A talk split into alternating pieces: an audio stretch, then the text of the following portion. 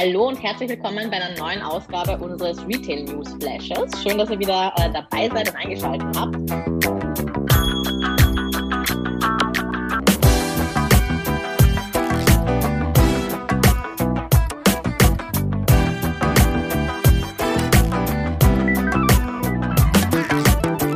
Mein Name ist Anna Hegenbart und gemeinsam mit Heidi Kritz und Wolfgang Krogmann besprechen wir heute wieder die spannendsten Themen rund um den Einzelhandel. Ich bin hier heute wieder live ähm, aus Berlin. Wolfgang, bist du wieder aus äh, Griechenland äh, zurück oder Na, wo bist ja, du ich bin zurück. aktuell? Ich bin heute in dem, wieder in dem wunderschönen Hamburg. Hallo ah, alle ja, zusammen. Sehr gut. Heidi in Wien. Ja, hallo aus Wien. Wunderbar. Sehr schön. Wieder in different, in verschiedenen Locations ähm, unterwegs und ähm, ich würde sagen, wir starten ähm, auch wie die letzten Male wieder heute mit den aktuellen Kennzahlen und äh, Pressemeldungen, ähm, wie von Wolfgang berichtet, gehen dann auf anstehende Neueröffnungen und spannende neue Konzepte und Formate ein, äh, bevor wir den Podcast wieder mit unserer Kategorie Wieso eigentlich nicht abschließen. Und ich würde sagen, Wolfgang, leg doch am besten gleich mal los. Ja, wunderbar. Also ich möchte mal anfangen äh, mit äh, Adidas. Das haben wahrscheinlich die meisten in der Presse gelesen, dass Adidas seine Untermarke Reebok für 2,1 Milliarden Euro verkauft hat. Äh, interessant finde ich sozusagen ein bisschen den Hintergrund äh, ähm, des Käufers zu verstehen. Also die, die Firma nennt sich Authentic Brands Group. Äh, das ist ein Markenmanagementunternehmen mit Sitz in New York und äh, das hat ein Jamie Salter vor ein paar Jahren gegründet. Ähm, und äh, der hat äh, damals sein Geld reingesteckt und hat vor allen Dingen dann erstmal die Markenrechte an Marilyn Monroe, Elvis Presley und Muhammad Ali gehalten.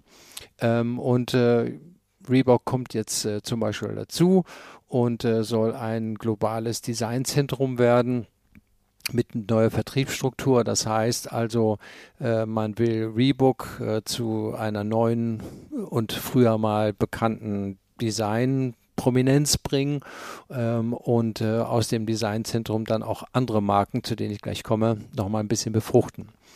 Ja, also wie der, der Solder, der Gründer, der hat mit 20 Millionen Eigenkapital mal äh, angefangen, hat sich aber von Anfang an gute Partner dazugeholt. Ähm, und äh, ähm, die Umsätze, seitdem er Marilyn Monroe äh, betreut, gehen hier richtig durch die Decke. Und äh, seine Firma wurde dann schon sechs Jahre nach der Gründung mit 1,5 Milliarden Dollar bewertet. Das ist ja nicht wenig. Ne? Ähm, und 2019 stieg dann auch äh, der größte Vermögenswalter der Welt, nämlich die Firma BlackRock, mit 875 Millionen Dollar ein, äh, halten 30 Prozent der Anteile mittlerweile.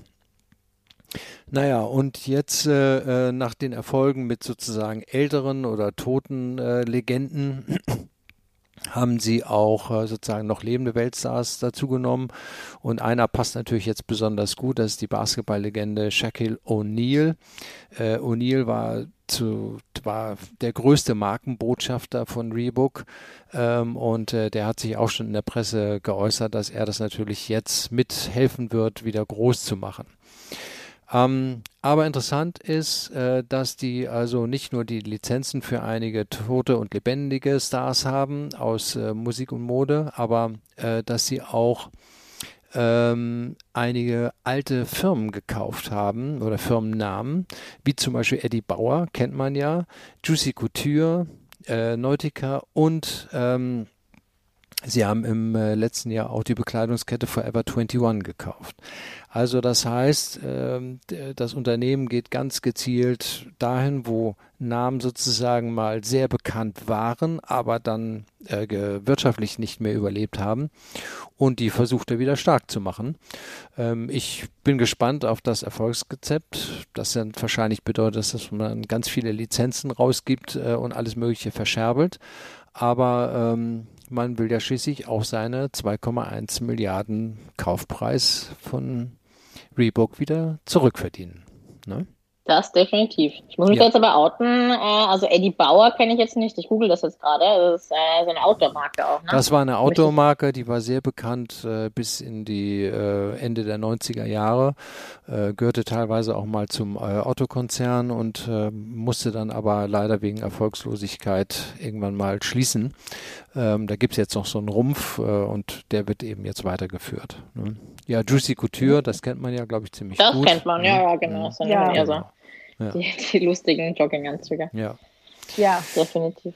Ja, dann äh, war diese Woche noch eine deutsche Firma, sogar aus einem Hamburger Unternehmen, die ihre Halbjahresergebnisse vorgestellt haben. Ähm, und zwar die Firma Bijou Brigitte, äh, Verkäufer von modischen Accessoires, eine Aktiengesellschaft. Und äh, sie haben äh, gesagt, dass sie den Verlust, dass der Verlust äh, deutlich geringer ausgefallen ist als im letzten Jahr, ähm, weil sie massive Sparmaßnahmen äh, durchgeführt haben. Das heißt also, sie haben Läden geschlossen und äh, Mitarbeiter entlassen. So muss man, so platt muss man das ja mal sagen. Ähm, trotzdem es ist zwar sozusagen der Verlust um 17,5 Prozent geringer geworden, aber es stehen immer noch äh, über 20 äh, Millionen Euro Verlust auf der Uhr im ersten Halbjahr, ähm, weil eben äh, nach deren Aussage Bijou Brigitte auch unter den Corona äh, Beeinträchtigungen sehr stark gelitten hat und die Geschäfte geschlossen waren. Ähm, Bijou Brigitte hat rund 20 Millionen weniger Umsatz gemacht als im Vorjahr. Ähm, das heißt, also sie haben äh, 63,4 Millionen gemacht. Äh, 2019, und das ist eigentlich für viele ja so der Maßstab, da lag der Umsatz in dem gleichen Zeitraum noch bei 150 Millionen. Also da kann man sich mal vorstellen, was das Unternehmen da finanziell verkraften muss. Ähm, und 2019 hatte man noch 334 Millionen und einen Gewinn von 25 Millionen äh, in den Büchern stehen. Also das wird man auf keinen Fall erreichen. Man hat jetzt äh, Läden geschlossen ähm, und äh, ähm, auf 954 Standorte verkleinert. Und das sind schon mal 100 Stores weniger als Ende 2018. Was ich äh, auffallend finde, es gibt in der Pressemeldung äh, keinen Hinweis darauf, dass die Geschäfte nach der Wiedereröffnung, also nach Corona, so wie das viele andere gemeldet haben, ähm, wieder gut gestartet sind. Also offensichtlich haben sie das nicht gemacht. Und auch das Online-Geschäft, äh, was es gibt, war offensichtlich nicht stark genug, dass man das erwähnte oder positiv erwähnte. Ähm, also ich frage mich, äh, ob es nicht auch andere Gründe sind als Corona, die den Umsatz haben einbrechen lassen. Ich frage mich, stimmen die Sortimente, Ladengestaltung äh, noch? Ist vielleicht auch das Kaufverhalten bezüglich Schmuck komplett anders? Äh, hat man seine Maßnahmen für die Zukunft darauf abgestimmt? Also ähm, ich würde jedenfalls keine Aktien im Moment kaufen, bevor man nicht diese Antworten bekäme. Und das haben auch einige Anleger so gesehen, weil der Kurs ging nach der Ankündigung erstmal deutlich in den Keller. Es ist schade, ne? ich will mich da nicht drüber mokieren, ähm, aber ich glaube, das alles auf Corona zu schieben, scheint mir ein bisschen einfacher. Aber vielleicht, ihr beide kennt euch ja mit Schmuck sicherlich auch gut aus. Also hat sich da in dem Markt etwas Grundsätzliches verändert? Also ich glaube auch, so wie du, ähm, Wolfgang, dass es nicht jetzt äh, nur oder direkt an Corona liegt. Ähm, wie man auch schon vor Corona ähm, ja, mitbekommen hat, sind einige, ähm, sage ich mal, Accessoires-Marken jetzt in diesem günstigeren ähm, Segment auch ins Banken geraten. Wenn man sich zum Beispiel äh, Monsoon Accessorize anschaut, ich erinnere mich noch daran, ähm, als ich bei Uniball ähm, gearbeitet habe, haben wir auch ähm, Accessorize-Stores ähm, aufgemacht die dann ja tatsächlich sechs bis zwölf Monate später dann auch wieder geschlossen haben, ähm, ja, weil die Umsätze nicht wie erwartet dann noch reingekommen mhm. sind.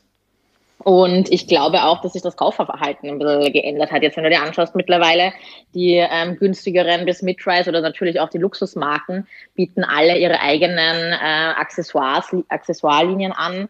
Ähm, wenn ich jetzt beim H&M beispielsweise bin und dann mein Outfit shoppe und dann habe ich vor der Kasse noch den Riesenbereich mit, ähm, äh, mit dem ganzen Modeschmuck, äh, dann kaufe ich mir da die passende Kette oder das Tuch ähm, oder äh, die Armbänder in der Farbe zu dem Outfit, das ich auch gerade geshoppt habe. Ähm, und da kann der Heidi dann vielleicht jetzt noch gleich was sagen, äh, das, was du auch erwähnt hattest zu, zum Thema Ladenbau. Das sind einfach äh, langweilige äh, Shops. Ne? Also die haben damals auch, als ich noch in den Shopping-Centern äh, äh, vermietet habe, da auch nicht wirklich sehr viel Neues jetzt ähm, in Terms of Ladenbau da reingebracht. Also ja. Genau. Spannend ist das nicht tatsächlich. Ja. Völlig richtig, völlig richtig. Es ist auch sehr unübersichtlich. Also man könnte daraus äh, ganz andere Produktpräsentation machen und äh, dann würde das Ganze viel wertiger sein und man würde auch lieber hineingehen und äh, auch was finden, weil momentan äh, war jetzt gerade kürzlich äh, in der äh, Kärntner Straße am Graben äh, gibt es eine Filiale nicht und da war ich drinnen, aber man sieht den Wald vor Bäumen nicht, weil ja zu überladen. Ja, ja definitiv.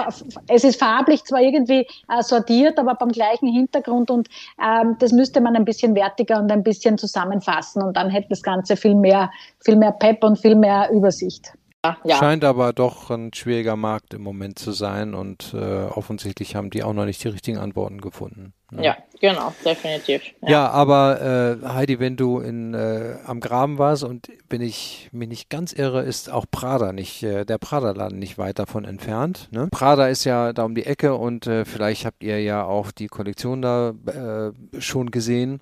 Jedenfalls äh, hat Prada seine Umsätze im eigenen Retail deutlich steigern können. Also nicht nur gegenüber 2020, das ist ja einfach wegen der Schließung, aber gegenüber 2019 sind die Umsätze um 19 Prozent weltweit in die Höhe gegangen. Der Großhandel war rückläufig, der ging um 37 Prozent äh, zurück, äh, während der E-Commerce-Bereich jetzt im fünften Quartal in Folge dreistellig gewachsen ist. Also da merkt man, dass die, die Aktivitäten der Luxusmarken in dem Bereich äh, doch sehr schnell Früchte tragen. Was, was sind die Gründe? Ähm, man sagt eben, dass man sehr viel mehr Artikel zum Vollpreis verkaufen konnte ähm, und damit auch die Marge dann äh, positiv beeinflusst hat.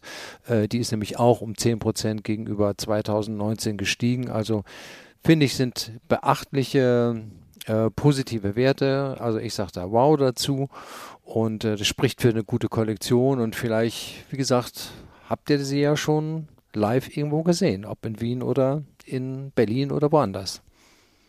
Äh, ja, definitiv sind das äh, gute Nachrichten und freut mich auch zu hören, dass ähm, da eben gerade auch im Luxusbereich die Umsätze gesamt äh, steigen, auch wenn sie in Europa, ähm, wo wir ja agieren, sage ich mal, ähm, ja noch äh, deutlich unter 2019 auch teilweise äh, liegen.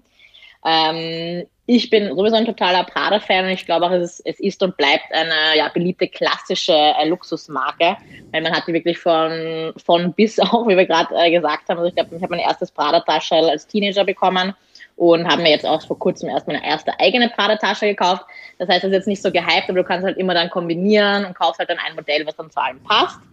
Ähm, was ich auch besonders spannend fand ähm, ähm bei dem Bericht, wie du es auch gesagt hast, ähm, Wolfgang, ist, ähm, dass ähm, genau im äh, Nord-, Mittel- und Südamerika die Umsätze ebenso äh, stark ähm, auch gestiegen sind, nämlich um 53 Prozent im Vergleich zu 2019 jetzt im ersten Halbjahr und im Asia-Pazifik-Raum 35 Prozent im mhm. ersten Halbjahr im Vergleich zu 2019. Ähm, und das ähm, entspricht einem ähnlichen äh, Phänomen, äh, das man auch gerade in äh, Brasilien beobachtet hat, nämlich die Brasilianer äh, können aktuell auch gerade nicht ähm, ja, wirklich reisen nach Europa zum Beispiel, ähm, um zu shoppen. Mhm. Weshalb die Umsätze, also viele Luxus, Luxusmarken haben auch berichtet, dass die Umsätze dann in Brasilien wirklich wahnsinnig gestiegen sind, jetzt in diesem Jahr im Vergleich zu 2019 auch, siedeln sich jetzt auch immer noch mehr an. Und ja. ich glaube, dieses Phänomen ist auch darauf eben ähm, ja, zurückzuführen, dass die Amerikaner jetzt nicht mehr so viel nach Europa reisen, äh, die Asiaten ähm, nicht mehr so viel nach Europa reisen und deswegen dann im heimischen Markt deshalb ähm, mehr ausgegeben wird beispielsweise. Ja, ja, ja, das, ja. Ist auf, das ist auf jeden Fall das Sagen. Darüber beklagen sich auch diejenigen, die von Touristen abhängig sind. Ne? Ja, ja, genau. Ja. Ich möchte nur ergänzen zum Thema Prada. Ich persönlich bin ein großer Fan von äh, der Fondazione Prada, die es ja auch äh, in Venedig gibt. Und da freue ich mich ja schon nächste Woche, wenn ich wieder ein paar Tage vor Ort sein werde, auf die aktuelle Ausstellung Stop Painting von Peter Fischli. Ja. Da werde ich den Prada Kunsttrip wieder machen. Ja, ich höre das immer mit großem Neid, wie häufig du nach äh, Venedig reisen kannst. Das finde ich ganz toll. Klasse. ja, du, meine Ex-Heimat, fünf Jahre. Ja. Ja. Du siehst, Wolfgang, äh, wir tragen auch äh, deutlich da zu den äh, Umsätzen von ja, Prada, genau. Äh, bei. Ja. ja, ja ich, okay. Kleiner Prozent, aber wir sind, wir sind damit inbegriffen. Ähm, von Prada äh, zu einem anderen ähm, spannenden Konzept, nämlich ähm, ja, Mirabeau in Verbindung mit ähm, High Snobiety. Und ähm, genau, da wollte ich gern berichten, weil ich das sehr spannend finde. Die äh, Mirabeau Asset Management ähm, hat äh, Investoren davon überzeugt, ein neues Investmentvehikel mit dem Namen Mirabeau Lifestyle Impact und Innovation zu gründen. Äh, dieses neue ja, Investmentvehikel wird von äh, Renaud Dutreuil und David Wertheimer äh, geleitet. David Wertheimer ist der Sohn von Gerard Wertheimer, ähm, dem Teileigentümer ähm, von Chanel äh, mit seinem Bruder. Äh, das Gesamtvolumen ähm, dieser ja, Impact und Innovation oder Holding äh, wird ein Gesamtvolumen von äh, ja, circa 200 bis 250 Millionen Euro haben. Und äh, sie berichten, dass es ihr Wunsch ist, 75 Prozent dieses Kapitals in Wachstumsunternehmen zu investieren, die zwischen 10 und 15 Millionen Euro Umsatz machen. Und vorgesehen sind dann äh, Investitionen von rund 15 Millionen Euro in äh, ja, circa ein Dutzend Unternehmen. Mit den verbleibenden 25 Prozent ähm, will die Mirabeau Lifestyle, Impact und Innovation in ein weiteres Dutzend ähm, Unternehmen investieren. Äh, und zwar Unternehmen in der Frühphase. Und damit sind Unternehmen gemeint, die zwischen 1 und 10 Millionen Euro Umsatz machen. Und äh, die Idee ist eben mit ähm, dieser neuen ähm, Investition oder mit diesen Investitionen äh, wollen sie die Erfolgsgeschichten der Zukunft auswählen. Und die sind normalerweise sehr zurückhaltend, in welche Unternehmen die da investieren. Aber äh, die haben jetzt eben welche bekannt gegeben. Und eins davon ist ähm, eben High Snobiety.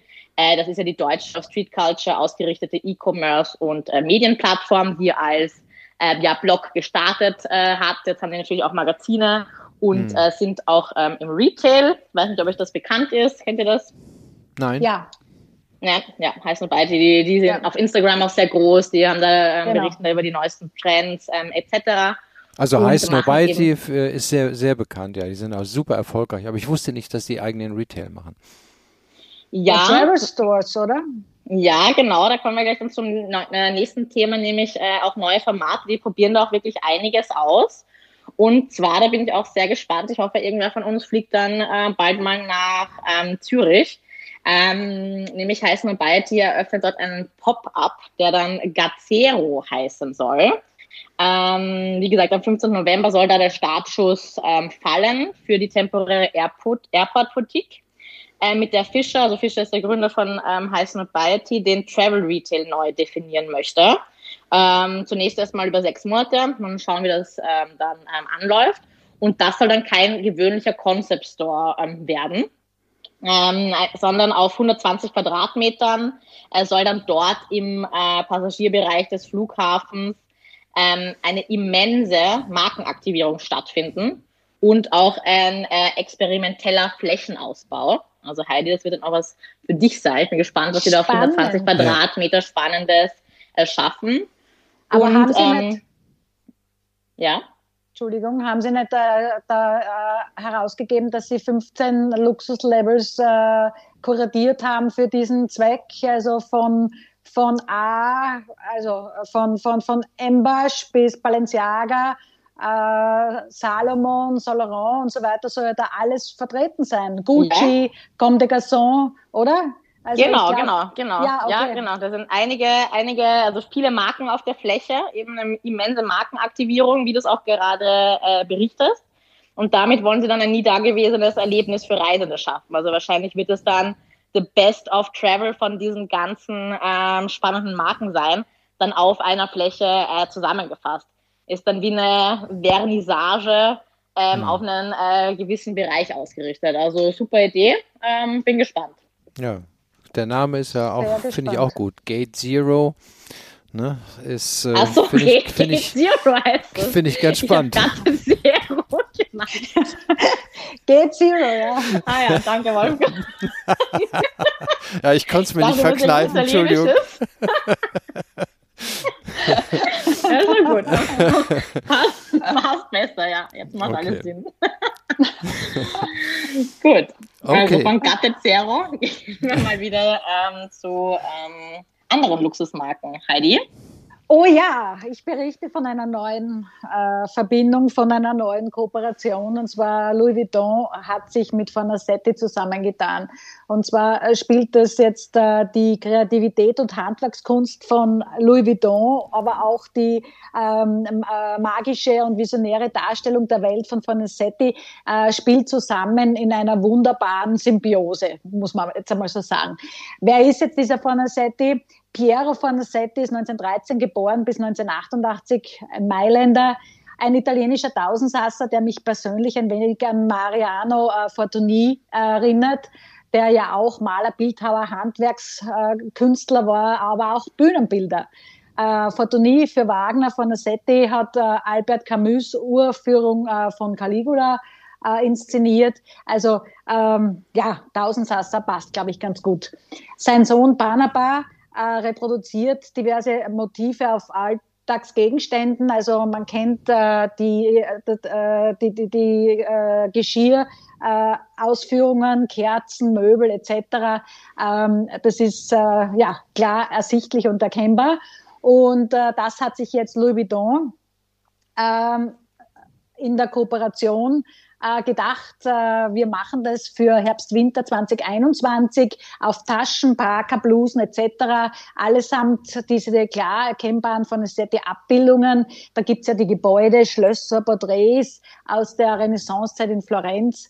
Ähm, ja, es ist eine farblich interessante äh, Kombination von Texturen, aber auch Stickereien und dem Laserdruck. Äh, verantwortlich ist äh, Nicola Gekehr, ähm, der, das ist der Kreativdirektor von Louis Vuitton seit 2013. Er hat ja Marc Jacobs beerbt und ähm, er war auch davor bei Jean-Paul Gaultier, äh, Thierry Mugler, äh, Trussardi, Balenciaga und so weiter ähm, schon ähm, im äh, Design tätig. Also äh, ich habe schon Fotos gesehen, also sie haben schon veröffentlicht, schaut toll aus. Also ich persönlich als Architektin natürlich bin großer Fan. Äh, ja, Sparen ja. ist angesagt.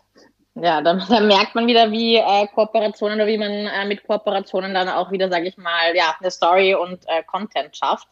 Ähm, und sich die ähm, Designer da auch immer wieder was Neues ähm, einfallen lassen, ne? um auch die, weil gerade bei, bei äh, Louis Vuitton hast du ja immer das typische Monogramm und da bringst du dann wirklich nochmal ein bisschen neues Erlebnis rein auf die Taschen und die anderen äh, Produkte. Ähm, ich fand es ähm, super spannend auch zu sehen, ähm, ja, wie sich da der Designer auch ähm, reingehängt hat. Er hat sich ja gefühlt während der Recherche wie ein Archäologe, ähm, ähm, habe ich äh, gelesen. Und er durchforstete dabei scheinbar wirklich 13.000 milanesische äh, Kreationen von Fornasetti und dann hat er sich ja gemeinsam ähm, im Dialog mit Barnaba von Assetti für die ähm, ikonischsten ähm, Motive ähm, entschieden. Ähm, habe auch schon ein paar Bilder äh, gesehen, bin gespannt, wie das dann im Store ähm, aussieht und äh, denke, die Fornasetti-Fans, die auch schon davor Tassen gesammelt haben, werden sich dann auch das ein oder andere Louis Vuitton-Täschchen oder ähm, ja, Halstuch oder whatever äh, zulegen. Hm. Ganz genau, ganz genau.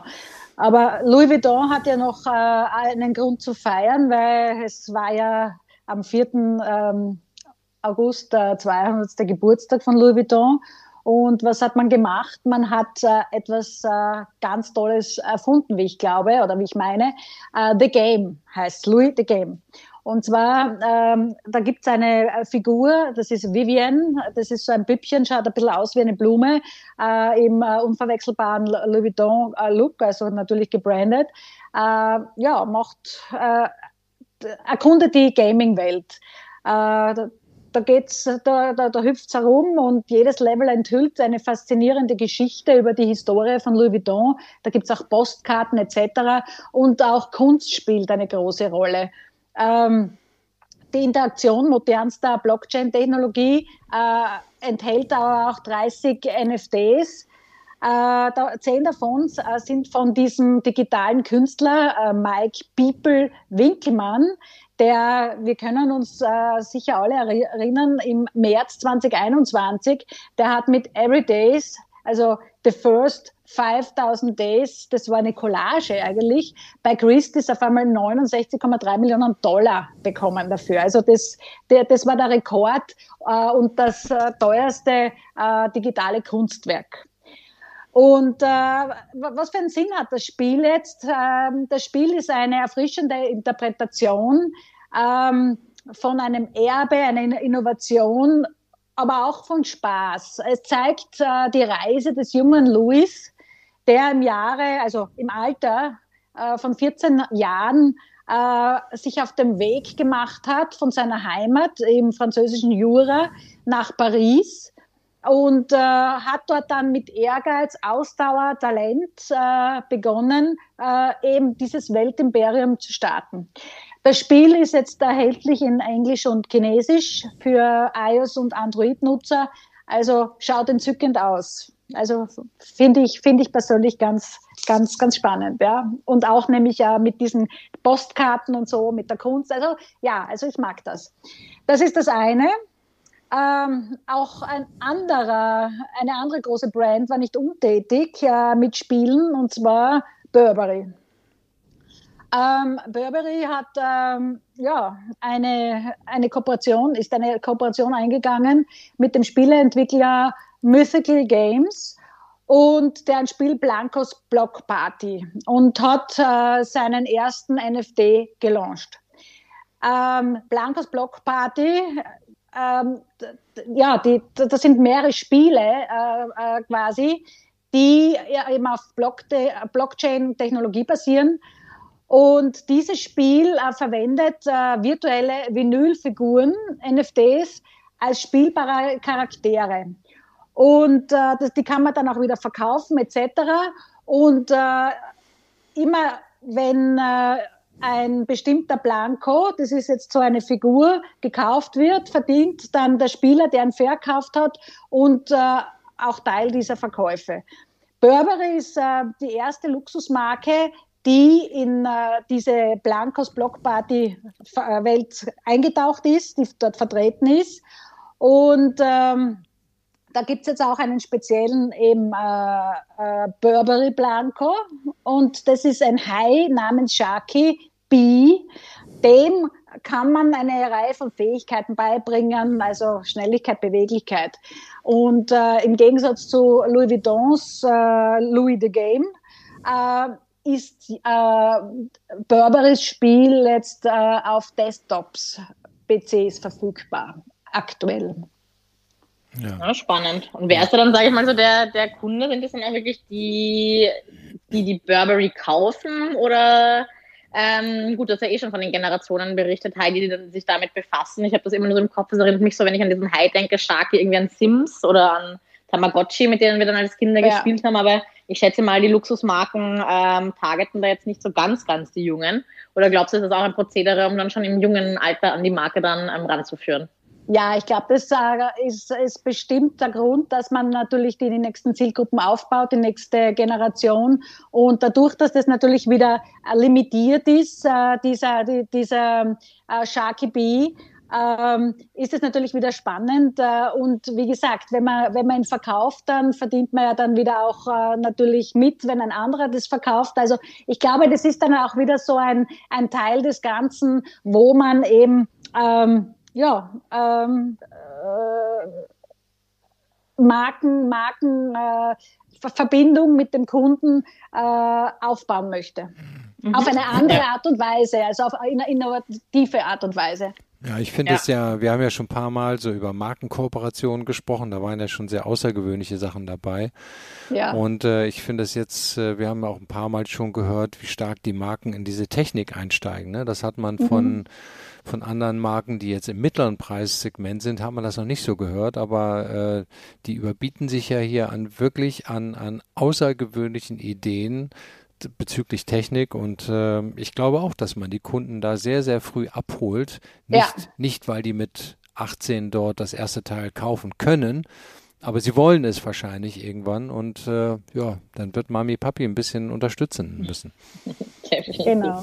Und man kann auch viel testen. Man kann viel testen, bevor man produziert, ja, weil ja. in diesen virtuellen äh, äh, Welten, da ist einiges möglich und da kann man vorher abklopfen, äh, was, was äh, äh, wird angenommen, ja. genau, und was nicht. Also ja. insofern spannend und wie gesagt sehr interessant. Und äh, Wolfgang, weil du gesagt hast, äh, ja, wir haben über viele Kooperationen schon gesprochen im Laufe der letzten Monate, aber eine Kooperation geht mir nicht aus dem Kopf und ich muss jetzt schmunzeln.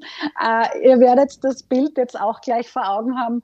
Balenciaga und äh, Crocs. Ja. Ja, und zwar, äh, es gibt natürlich auch äh, äh, europäische Mode-Hotspots, aufstrebende, äh, aktuell äh, Marseille, Rotterdam, Berlin, Anna, da bist du ja ganz im Thema. Ja, Valencia und Zürich ist jetzt auch dabei, also nicht nur der Flughafen. Wir müssen da, glaube ich, einmal hin, um zu schauen, wie die Mode-Hotspots wirklich performen. Wir werden, wir werden den Link dann in die Shownotes äh, stellen, dann kann sich jeder, der ähm, sich dafür interessiert, sich selber ein Bild davon machen. Ja, wunderbar. Sehr schön, spannend. Und dann ja, kommen wir wenn, zum Gate Zero. Ja, und wenn irgendjemand äh, ähm, in der Zwischenzeit da war von den Zuhörern und uns äh, Tipps geben will, dann äh, ist natürlich auch herzlich willkommen. Ne? Genau. Super Idee. Ja. So ist es. Von den Mode-Hotspots ähm, zu unserer äh, letzten Kategorie des Podcasts, nämlich zu unserer sogenannten Why Not-Kategorie. Äh, und zwar fand ich da äh, sehr spannend, dass ähm, ja, Armani, ähm, Giorgio Armani, im äh, Zeitmagazin ähm, interviewt wurde und äh, da den äh, Kleidungsstil unserer deutschen Bundeskanzlerin ähm, ja, kommentiert hat. Und zwar sagt er da, ich fand ihren Stil immer interessant, ihre maßgeschneiderten Jacketts mit dazu passenden Hosen. Und äh, für das Magazin zeichnete Armani auch einen eigenen äh, Modeentwurf für Angela Merkel. Ich habe den jetzt leider nicht gesehen. Ich hätte die Skizze ja sehr gern gesehen. Ähm, die Kanzlerin trägt in seiner Version einen schwarzen Anzug mit breiten, aufgesetzten Schultern und einer weichen Marlene-Hose. Also wäre doch schön, wenn wir ähm, ja, Angela Merkel dann vielleicht auch nochmal in einem Armani-Outfit äh, sehen, bevor sie ähm, ja, ihre Legislaturperiode beendet. Ja. Ja, äh, Anna, weil du so schön jetzt über die deutsche Bundeskanzlerin äh, berichtet hast als Österreicherin, ja, ja genau. berichte ich jetzt mal als Deutscher über, über ein, ein äh, Logistikexperiment aus Wien. Ähm, die Straßenbahn, die jeder kennt, der schon mal in Wien war und fast alle Punkte der Stadt verbinden, äh, die sollen äh, zusammen äh, eine neue Funktion bekommen oder eine zusätzliche. Es wird jetzt gerade mit dem Fraunhofer Institut in Österreich äh, eine Idee ausgearbeitet, ob man die Fahrgäste als potenzielle Paketzusteller nutzen kann. Ne, das, eine App wird dann analysieren, wie die täglichen Ruder, Routen der Testteilnehmer sind und dann sollen die irgendwo eine Box aufpicken und an einer anderen Station, wo sie aussteigen, wieder hinterlegen. Äh, da bin ich sehr gespannt, ob das äh, funktioniert, ähm, ob sich da genügend Freiwillige dazu finden. Und äh, immerhin gibt es hier ein Einsparpotenzial von der, bei Treibhausgasen von 20 Prozent, wenn das nicht auf andere herkömmliche Art und Weise ausgeliefert wird. Ja, man darf gespannt sein auf diese Idee. Oh ja, ja super. Ja, finde ich innovativ, finde ich gut, dass man da in so eine ähm, Richtung denkt. Ich persönlich hätte Angst, dass ich dann das Paket da irgendwo in der Straßenbahn äh, liegen lasse und mich nervt sowieso immer mit zu viel Gepäck dann äh, Öffis zu fahren. Ja. Aber ich finde es super, dass man solche Ansätze äh, prüft. Ehrlich. Dann lasse ich mir demnächst meine Sachertorte vom Opernplatz äh, zum Westbahnhof äh, per Straßenbahn beliefern. Ne? Die nehmen wir nächstes Mal aus Wien mit, Wolfgang. Ja, okay. Kein Problem. Ja. ja. Ähm, sehr schön. Dann hatten wir heute wieder spannenden ähm, Input ähm, in unseren diversen äh, Beiträgen rund um den ja, nationalen und internationalen Handel. Äh, danke wieder für äh, eure Beiträge. Ähm, wir schließen dann den Podcast äh, wieder ab. Äh, wie Wolfgang auch schon äh, gesagt hat, vernetzt ähm, euch sehr gerne mit uns ähm, über LinkedIn. Wir freuen uns wirklich über äh, Feedback, sodass wir uns auch ähm, ja, jedes Mal ähm, verbessern können. Was interessiert euch? Ähm, was machen wir nicht so gut? Wir wünschen euch bis zum nächsten Mal schöne Tage. Hoffentlich wieder ein bisschen mehr Sonne hier in unseren deutschen Regionen. Ist ein bisschen bewölkt und kühl. Und genau, gesund bleiben. Bis demnächst. Okay, ciao, ciao, bis bald. Tschüss, Grüße aus Wien.